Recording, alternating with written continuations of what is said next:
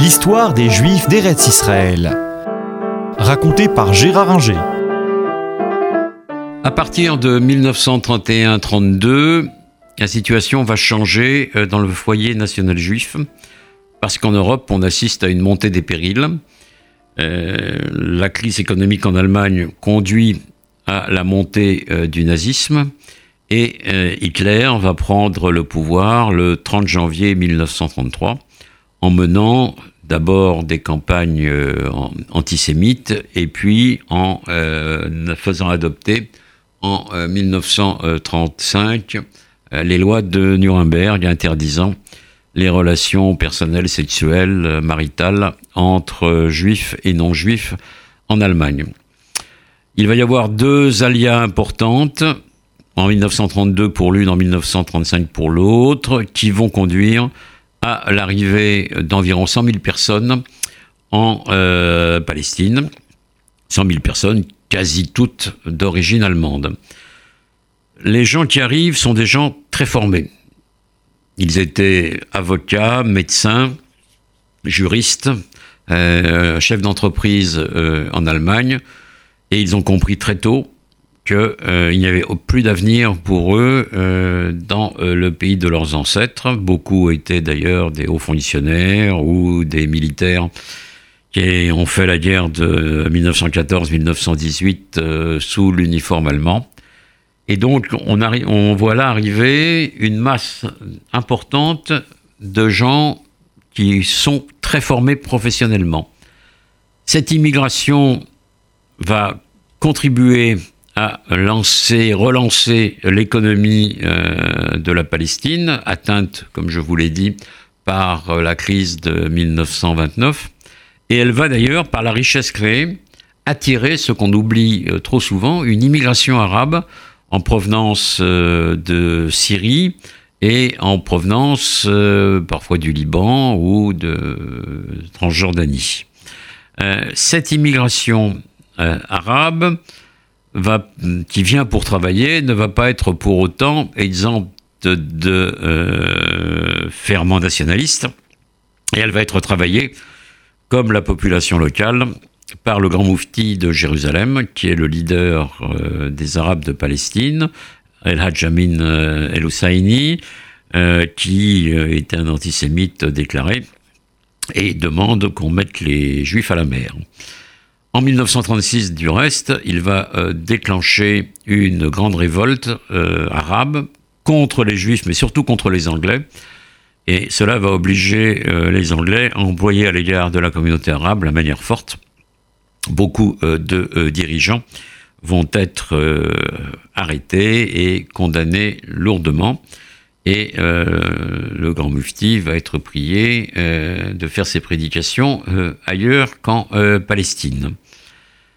On a là donc une situation qui devient une situation conflictuelle et qui va obliger les Anglais un peu à changer de politique.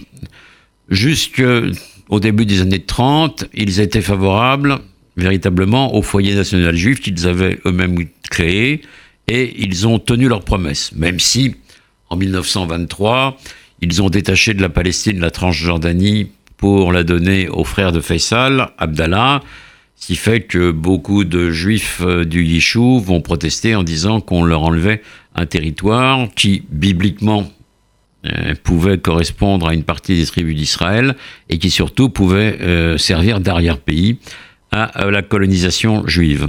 Mais malgré cela, globalement, le mandat a été très favorable aux juifs jusque au milieu des années 30.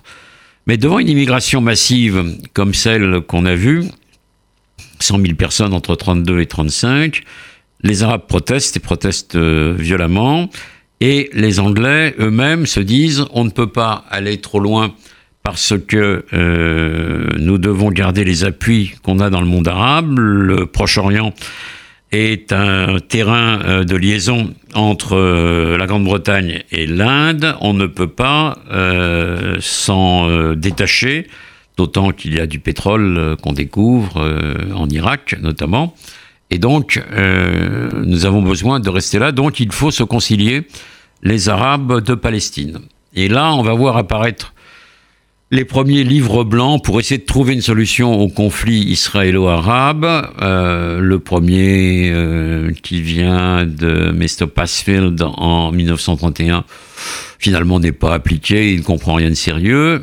Plus important est en 1936 celui de la commission Peel, qui comprend que euh, ne va pas pouvoir faire vivre trop longtemps juifs et arabes ensemble et qui propose donc un partage de euh, la Palestine entre un État juif qui comprendrait l'essentiel de la côte entre Haïfa et le sud de, Tel Aviv et la Galilée, un État arabe qui comprendrait une partie de la Galilée, la Cisjordanie actuelle et le Negev, et au milieu, euh, assez largement entre euh, Jérusalem, Bethléem et la côte, une zone qui resterait sous mandat britannique.